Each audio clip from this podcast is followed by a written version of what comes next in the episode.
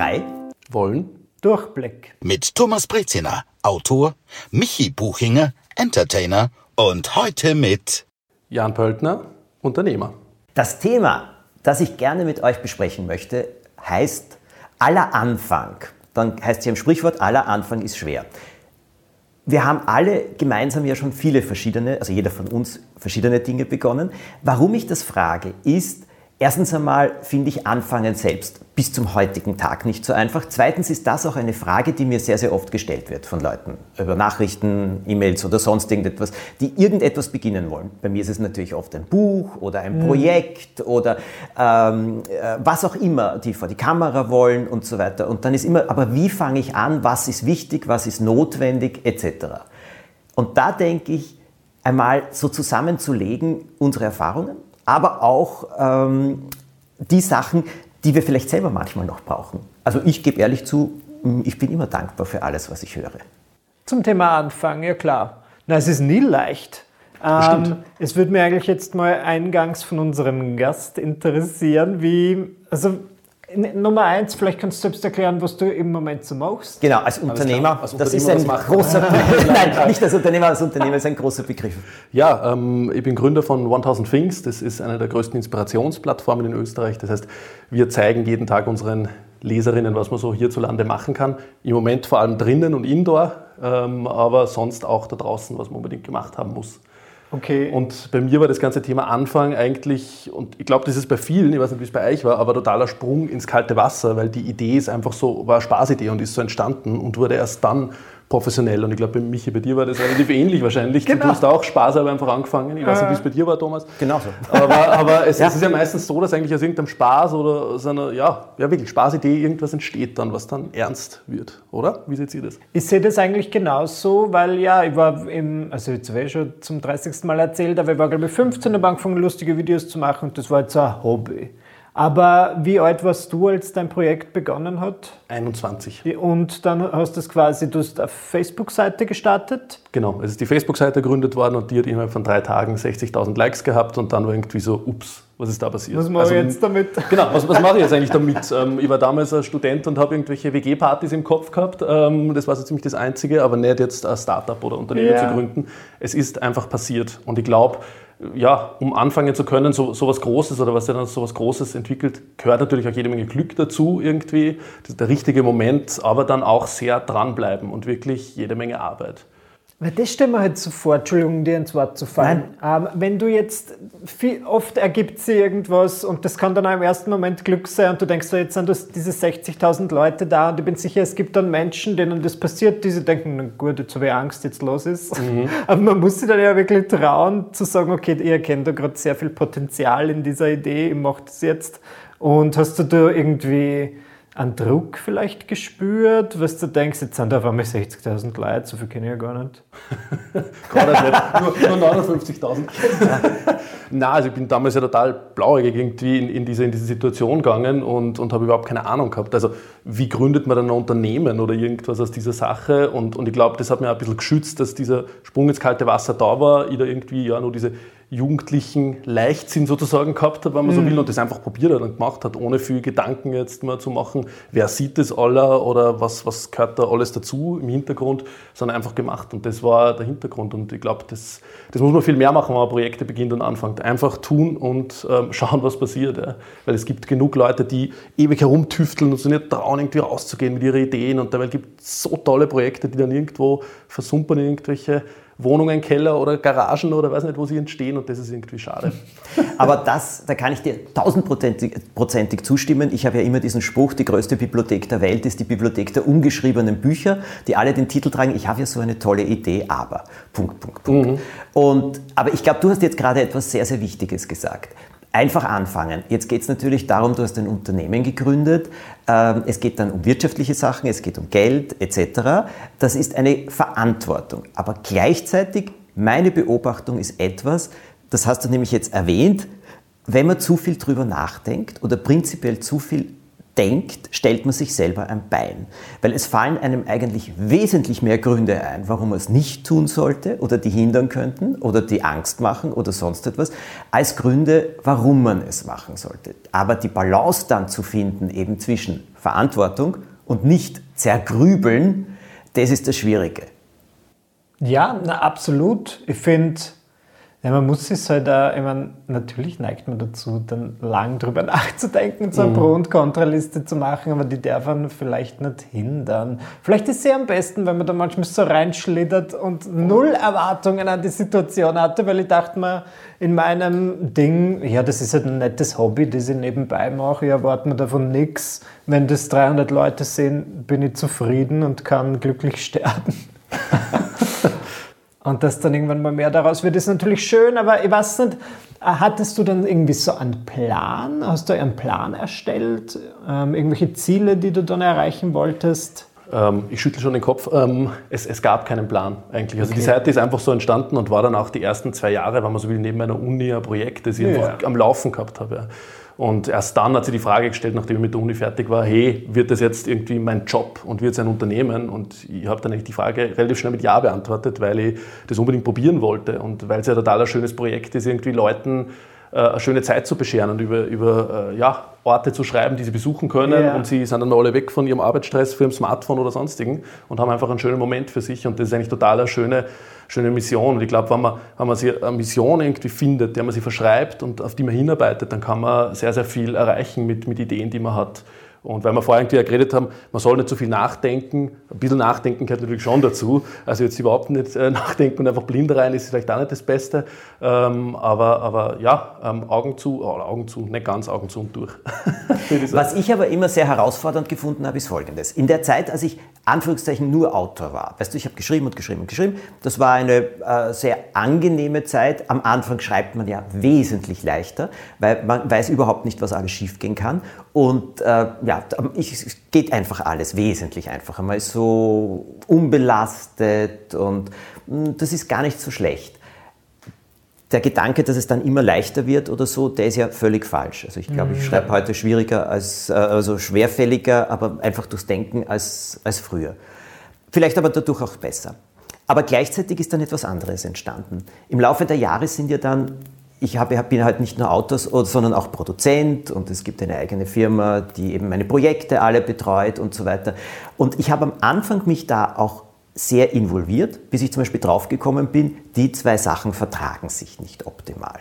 Also ich muss da rauskommen und ich brauche Leute, die das führen verantwortungsvoll führen. Das ist immer schon das Schwierigste, die zu finden. Das ist die größte Herausforderung. Aber ich habe gemerkt, meine Kreativität zum Beispiel wird sehr gebremst oder gedämpft oder vor allem so zurechtgestutzt gestutzt wie eine Hecke, wenn ich plötzlich auch in die ganzen wirtschaftlichen Sachen, mhm. in die produktionstechnischen Sachen involviert bin, statt dass ich frei erfinde und Leute mhm. dann habe, die sagen, das ist sehr nett, Thomas, aber das geht nicht ganz so. weißt du, das ja, ist sehr absolut. nett, das können wir in Hollywood drehen, aber jetzt nicht gerade als Kindersendung. Und das ist besser, als wenn ich schon da sitze und mich selber sozusagen zurechtstutze. Und ja. das interessiert mich jetzt bei dir. Wie hast du das, das ist ja ein Unternehmen heute, du hast ja. jede Menge Mitarbeiter und so weiter, äh, Umsätze. Jetzt musst du, je mehr Mitarbeiter hast, du hast, desto mehr musst du verdienen dann auch plötzlich. Wie stehst du da? Weil du hast eine tolle Idee gehabt und jetzt ist die tolle Idee aber auch ein wirtschaftliches Unternehmen. Absolut, ja. Also ähnlich wie bei dir, Thomas, eigentlich. Ich habe jemanden gefunden, der mir das ganze Wirtschaftliche nicht abnimmt, aber ein Stück weit in die Hand nimmt und wieder begleitet und man doch auch in meinen kreativen Ideen, die ich habe, dann eben so wie dir mit Hollywood-Film sagt, ja, das geht vielleicht nicht ganz gut oder unbedingt. Ähm, und das ist total wichtig, dass man da Sachen delegieren lernt ähm, und irgendwie seine Stärken einschätzen lernt. Und ich glaube, mit eigenen Projekten, mit einem eigenen Baby, das man in der Hand hat, lernt man das viel schneller und muss es ja ganz schnell lernen. Wo liegen meine Stärken, wo liegen meine Schwächen? Selbstverständlich steigt die Verantwortung gleichzeitig auch, aber wenn man ein gutes Team hat rundherum, dann, dann schultert man das auf jeden Fall. Also das klappt gut. Ja, na, finde ich spannend. Man muss auf jeden Fall die eigenen Schwächen bis, oder zumindest wissen, wo die eigenen Stärken liegen, aber so erkennen, was kann ich vielleicht nicht so gut. Ja. ist gut, wenn es wer anders mir abnimmt. Das ist bei mir ähnlich mit dem Wirtschaftlichen. Aber was ich auch immer spannend finde, wenn es um Anfänge geht, ähm, habt ihr dann, ähm, seid ihr manchmal falsch abgebogen? Habt ihr das Gefühl gehabt, ihr habt irgendeinen Fehler gemacht, wo ihr euch so dachtet, so, oh, oh no. Weil zum Beispiel aus meiner eigenen Erfahrung über einer dieser typischen Menschen, die recht früh irgendeinen Vertrag vorgelegt bekommen, bekommen haben, der nicht sonderlich gut war und immer dachte, yes, die Vorteile überwiegen, wo ich dann im Endeffekt zu 50 Prozent meiner Einnahmen abgegeben habe an irgendeine merkwürdige Firma, was mhm. ich zum Beispiel nicht hätte machen sollen. Jetzt mit zehn Jahren Abstand. Ähm, Gab es das bei euch und wie habt ihr da wieder rausgefunden? Die Liste ist lang. Ja. Bei mir. Das, das die, Liste, also. die Liste ist lang. Ich bin in meinem Leben ich weiß nicht, ob ich so oft falsch abgebogen bin, aber Entscheidungen, die sich dann nachher als also als unrichtig oder als für mich nachteilig herausgestellt haben, jede Menge. Ich bin in meinem Leben einmal in eine wirklich schwierige wirtschaftliche Situation ähm, hineingeschlittert, die mich persönlich auch sehr viel gekostet hat, weil ich leichtgläubig Dinge ähm, geglaubt habe, ich kann das alles äh, garantieren und machen und so weiter. Und es war nicht so das war wirklich schmerzhaft und wirklich, also rückblickend bis heute. Allerdings muss ich ehrlich sagen, es war auch ein Lernprozess und es gibt dieses, ähm, gibt diesen Ausspruch, man zahlt Lehrgeld. Also ich meine, das hätte ich mal sparen können. das, das, war teures Lehrgeld. Das war teures Lehrgeld. Nur, es ist so, ähm, ich kenne niemanden, der im Leben weitergekommen ist oder vieles geschafft hat, der nicht Lehrgeld bezahlt hat. Oder Anführungszeichen im Rückblick jede Menge Fehler gemacht hat. Wie war es bei dir bisher? Du hast sofort auch gesagt. Ja, äh, das, das gehört auch voll dazu, glaube ich. Also das, das, das Scheitern, wenn man so will, in manchen Momenten oder mit manchen Projekten, da haben wir eingangs auch gesagt, man braucht wirklich für neue Projekte, die man neu starten will, einen langen Atem. Das ist normal nicht was, was in drei Tagen 60.000 Likes bekommt über mm. mir. Das, das passiert nicht in, in, in, der Regel. Das war totales Glück. Aber man muss dann einfach beständig dahinter bleiben. Und, und selbstverständlich habe ich falsche Entscheidungen getroffen, falsche Verträge unterschrieben, so wie du, Michi. Mhm. Ähm, oder ja, wir waren auch in einer wirtschaftlichen Krise als Unternehmen total vor zwei Jahren, wo wir uns mal so gedacht haben, oh oh, wie, wie kommen wir da jetzt wieder raus? Und, und, und ich glaube, das, das, das, gehört einfach dazu. Ja. Das ist so wie im echten Leben, ähm, Ups und Downs, äh, die gibt es auch, äh, wenn man neue Projekte startet oder bei denen schon länger dabei ist. Ja. Und da werden noch jede Menge auf, auf, auf mich und uns zukommen, da bin ich überzeugt. Aber wie gehst du äh, persönlich damit um? Also ich meine jetzt nicht vom Management, von ja. der Wirtschaftlichkeit, also wie gehst du persönlich damit um? Also für mich war ganz ein wichtiger, äh, entscheidender Schritt, dass ich mal ähm, Homeoffice und Office getrennt habe. Das funktioniert momentan jetzt schwieriger in, in, der, in der Pandemie natürlich, aber in der Regel und in Normalzeiten, diese Trennung war mir ganz wichtig für meinen Kopf, um einfach im Büro wirklich die Arbeit zu erledigen, das, was ich einfach untertags mache mit meinem Team auch die ganzen Projekte und das möglichst nicht in meine Wohnung, in meinem privaten Rückzugsort zu lassen. Ja. Genauso wie nicht so viel Zeit am Smartphone zu verbringen, ab einer, ab einer gewissen Uhrzeit am Abend mehr, nicht mehr dran kleben und so weiter, weil das sind einfach die Probleme in Form von Mails, in Form von irgendwelchen Chats im Team und so weiter und das muss man beiseite liegen. Und das, das war ein langer Prozess, das zu lernen und ich schaffe es bis heute nicht perfekt, irgendwie da den Abstand zu gewinnen. Ich weiß nicht, wie es euch geht mit solchen Dingen, aber ja. diese Trennung war für mich ganz entscheidend persönlich, um die Probleme an einem gewissen Ort zu deponieren, sage ich mal. Das ist das Büro, die Firma und draußen versuche die Probleme nicht so sehr an mir rankommen zu lassen. Spannend. Nein, ich meine, da habe ich natürlich die Linie nicht klar genug gezogen. Hast du, Jan, hast du zwei verschiedene Handys? Nein, habe ich nicht.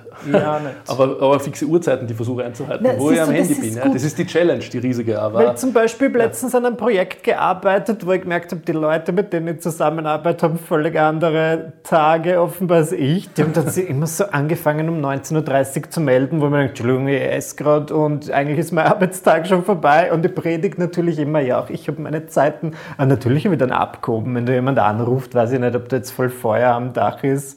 Das hat mich schon gestresst. Also eigentlich wäre es, aber irgendwann habe ich dann auch nicht mehr abgehoben und gesagt, um nach, um nach dieser Uhrzeit schaue ich nicht mehr ins Handy, was natürlich voll die Lüge ist, weil ich bis zu meiner letzten munteren Minute am Handy hänge. Aber, aber trotzdem, ich glaube, man muss schon manchmal die Leute auch belehren und sagen, wie weit sie gehen können. Und Das ist ganz wichtig am Weg. weil Sonst, Stopp ich schlafe ja. dann auch schlecht. Wenn ich um 19.30 Uhr noch irgendeine schlechte Nachricht kriege, bin ich ganz Ja, da bin ich auch vorsichtig. Aber ich habe zwei Handys. Ja. Aber vor allem deswegen, äh, wenn ich schreibe oder wenn ich arbeite. Weil dann möchte ich Mhm. natürlich erreichbar sein. Aber ich glaube, die Nummer haben vier Leute, fünf Leute. Mhm. Und ähm, da, für die möchte ich erreichbar sein, das schon. Aber sonst nicht. Und mir geht es nämlich genauso. Ich schaue dann doch hinüber, wenn es neben der Tastatur liegt, weißt du, oder neben dem Laptop Klar. liegt. Man schaut doch hin und dann will man ja doch wissen, was da gekommen ist. Und dann ist irgendeine Nachricht, dann kann man nicht oben lesen, was da ist. Das macht wieder ganz unruhig. Wo ich wirklich eisern bin, ich habe früher am iPad gelesen, also weißt du, Kindle gelesen oder so etwas,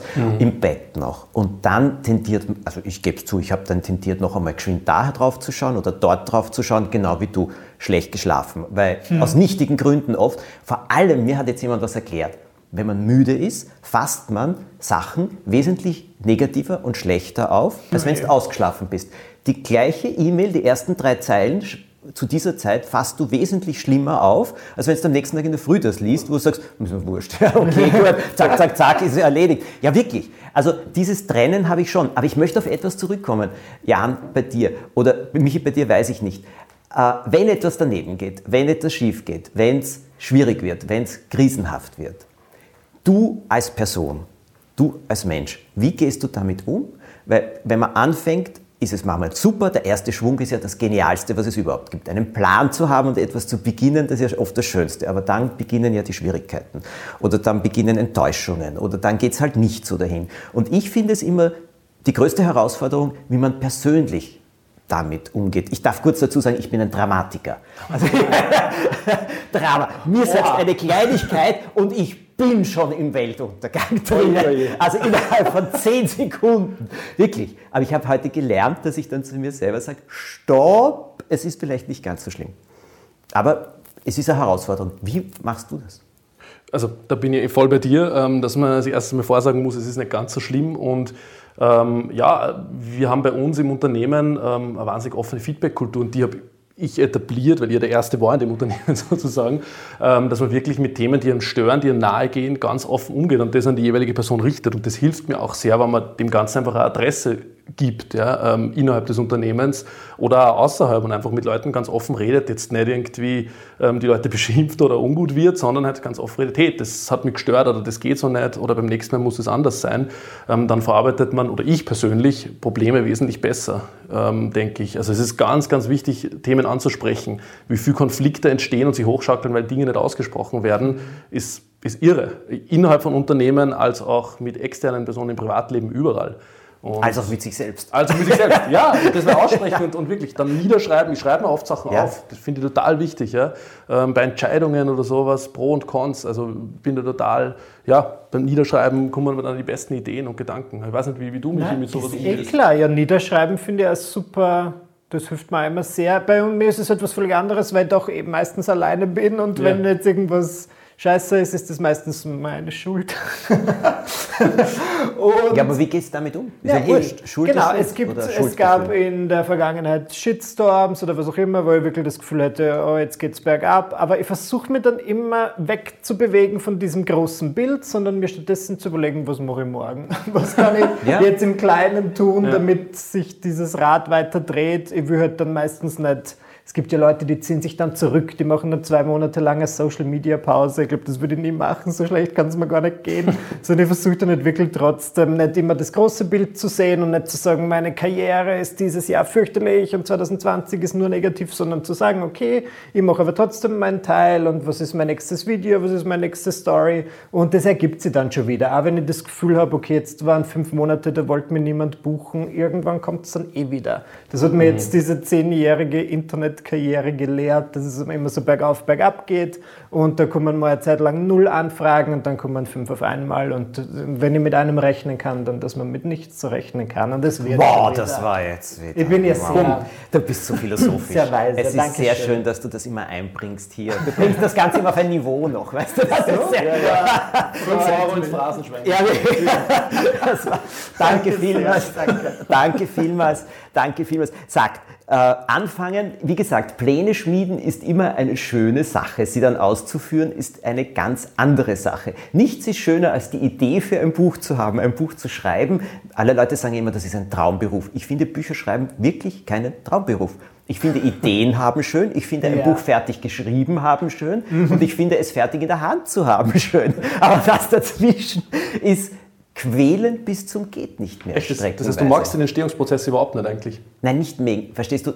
Das ist voll von Zweifel, von allem sitzen bleiben. Dann fällt da nichts ein. In der Früh muss, sage ich mir, okay, ich möchte heute bis am Abend 15 Seiten geschrieben haben. Wo ist die Idee dazu?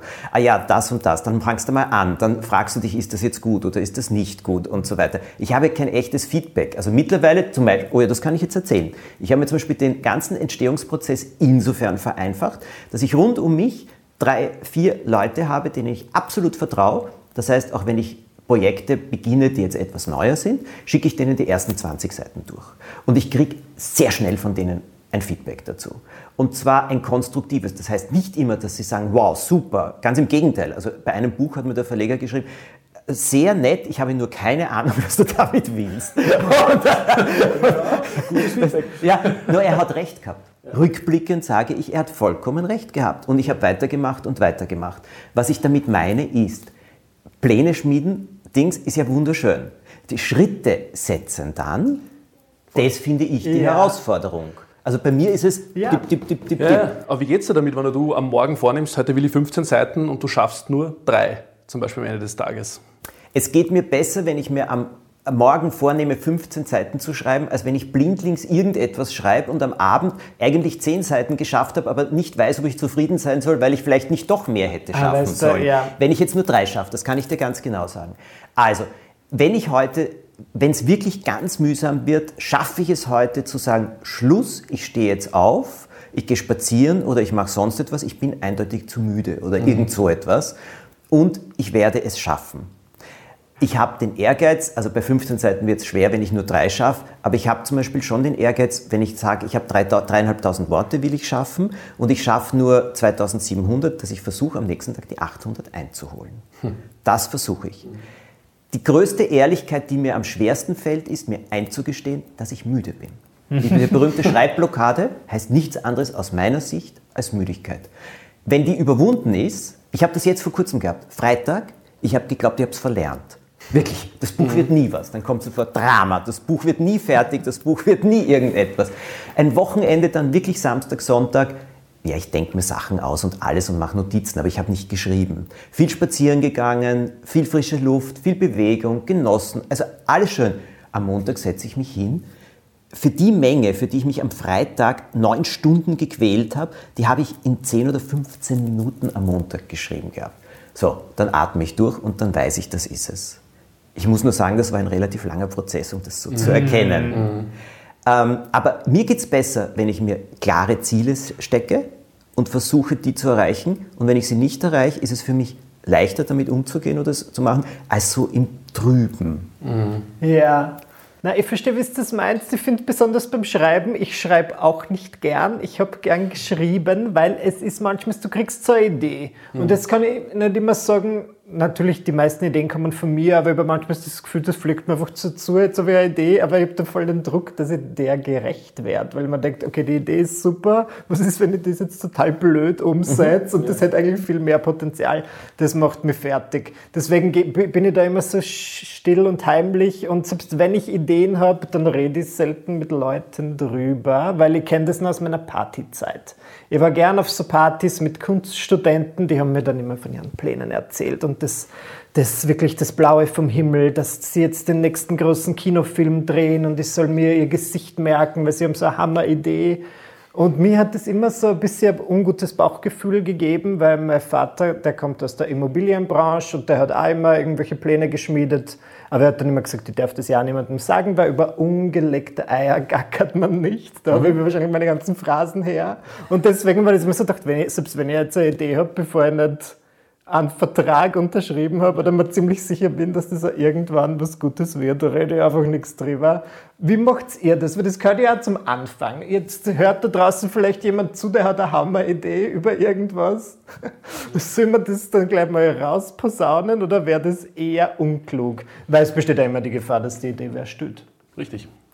Also ich glaube, es ist wichtig, einen sehr engen Kreis um sich zu haben, mhm. dem, dem, man erzählt über die Idee, aber nicht auf den Partys, auf denen du warst, irgendwie da jedem Partygast gleich eingangs die Idee zu schildern, die man hat.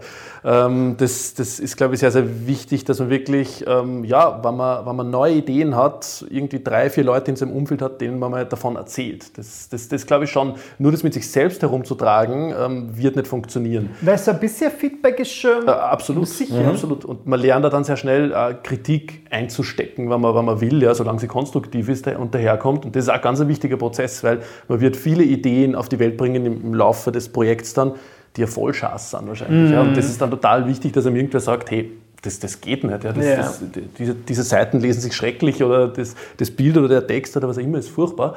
Ähm, und das ist total wichtig, dass man eben so einen Kreis um sich hat, glaube ich, der, der wirklich ähm, immer Feedback gibt. Nein, das verstehe ich schon, weil du wirst ja dann mit, wenn du eine Idee hast und was machen willst, zum Beispiel jetzt eine App, du wirst ja dann Leute erreichen. Das wird tatsächlich Voll. jemand benutzen, außer du selbst. Und wenn's dann, wenn man das dann so ein bisschen testet, Finde ich gut. Ich glaube nur, es ist etwas, weißt du, das, was du beschrieben hast von den Partys, das kenne ich auch. Aber das sind die Leute, die ewig über ihre Sachen reden. Drei Jahre später triffst du sie wieder und sie haben nichts gemacht. Und äh, das finde ich, äh, das ich lähmend in gewisser Weise. Und andere, die tun's. Darüber zu reden und so ein Korrektiv zu haben, davon halte ich auch viel. Also ich habe ja einen Trick. Schau, ich kann ja vor mich hin plaudern und dann manchmal teste ich ja Ideen zum Beispiel für Geschichten ab, das ist der Vorteil wahrscheinlich meines Berufs, indem ich so über irgendwas erzähle und dann schaue, wie Leute darauf reagieren. Mhm. Und das funktioniert gut. Mhm. Und also ich kann dir ein, ein, Beispiel erzählen aus meiner, also das ist, liegt schon länger zurück. Ich wollte immer so eine Serie für Kinder schreiben und, und über ein Mädchen und Tiere und tolle Tierschicksale und weiß Gott und hatte alles und der Titel sollte sein Pennys Tierclub Tigerzahn. Ich habe das sensationell gefunden. Und dann habe ich Veranstaltungen gehabt und so und da äh, habe ich das dann immer wieder so erzählt. Null Reaktion. Der Einzige, der darauf reagiert hat, war mein Verleger, der gesagt hat, Thomas, das heißt Penis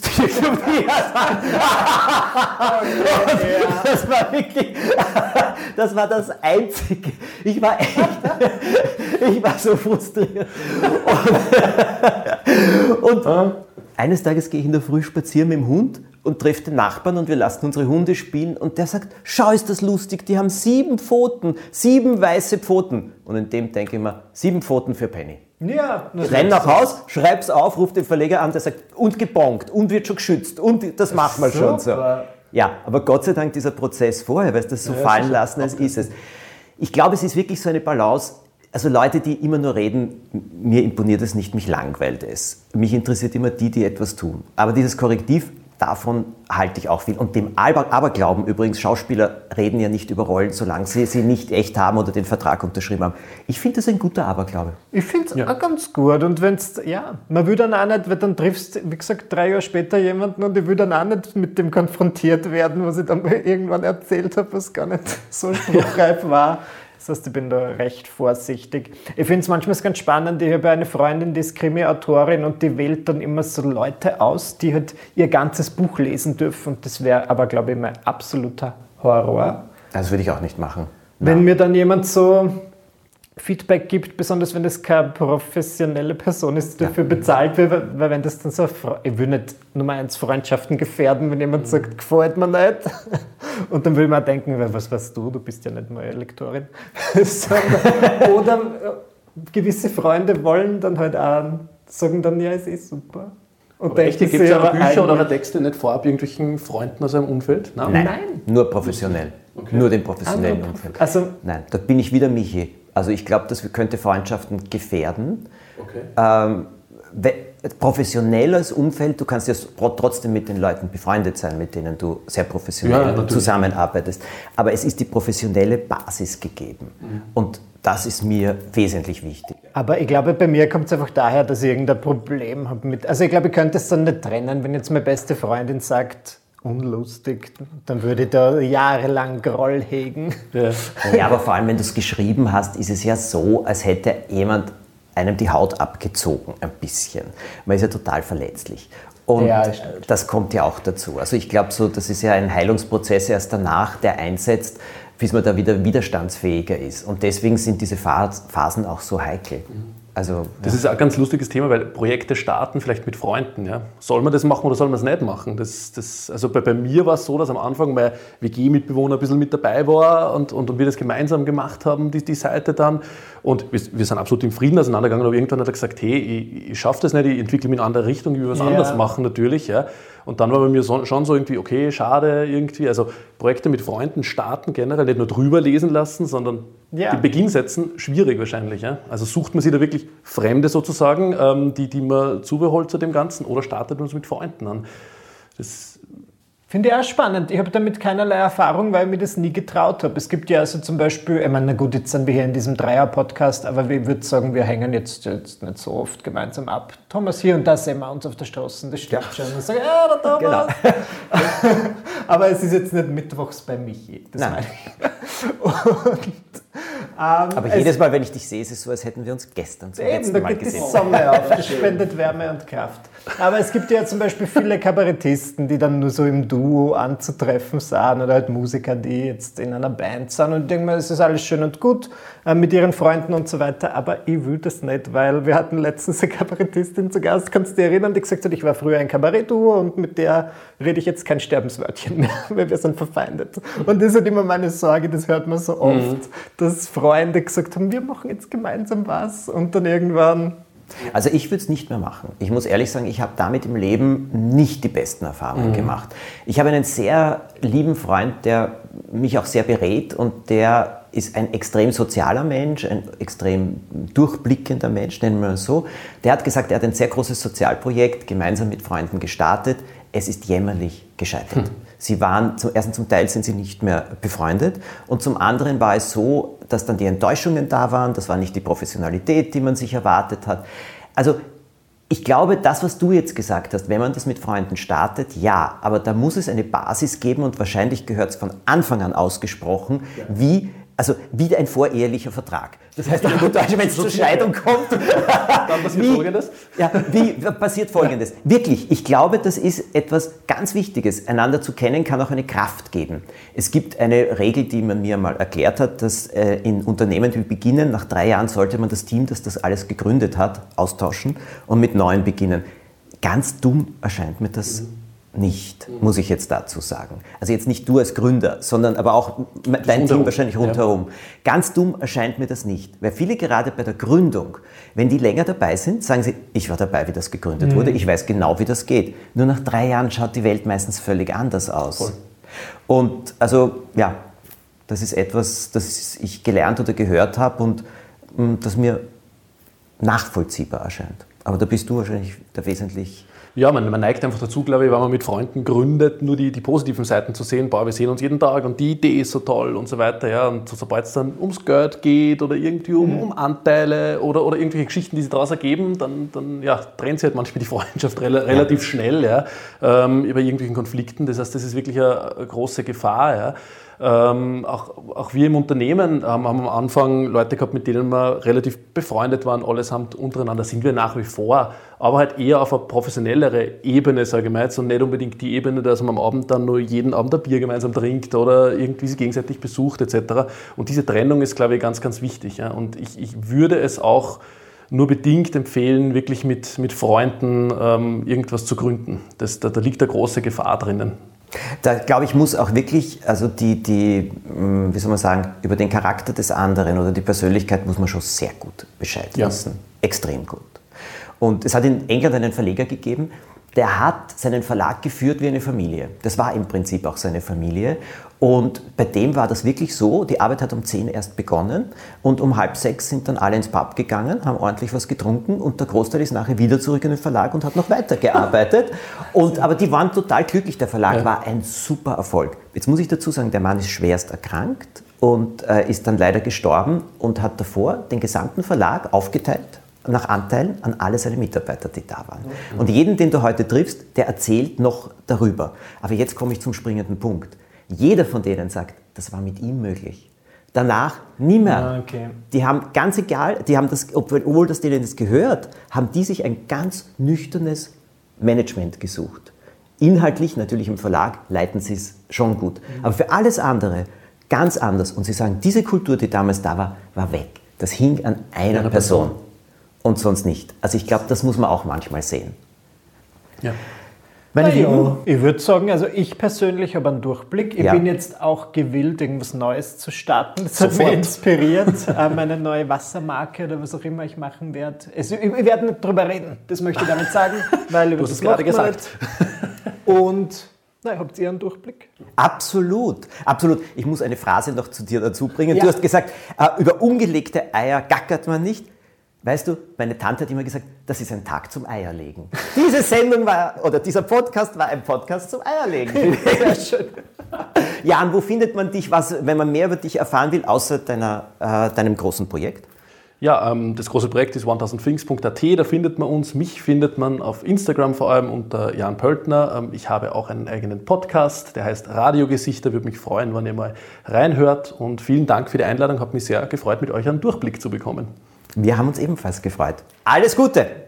Danke Tschüss. euch.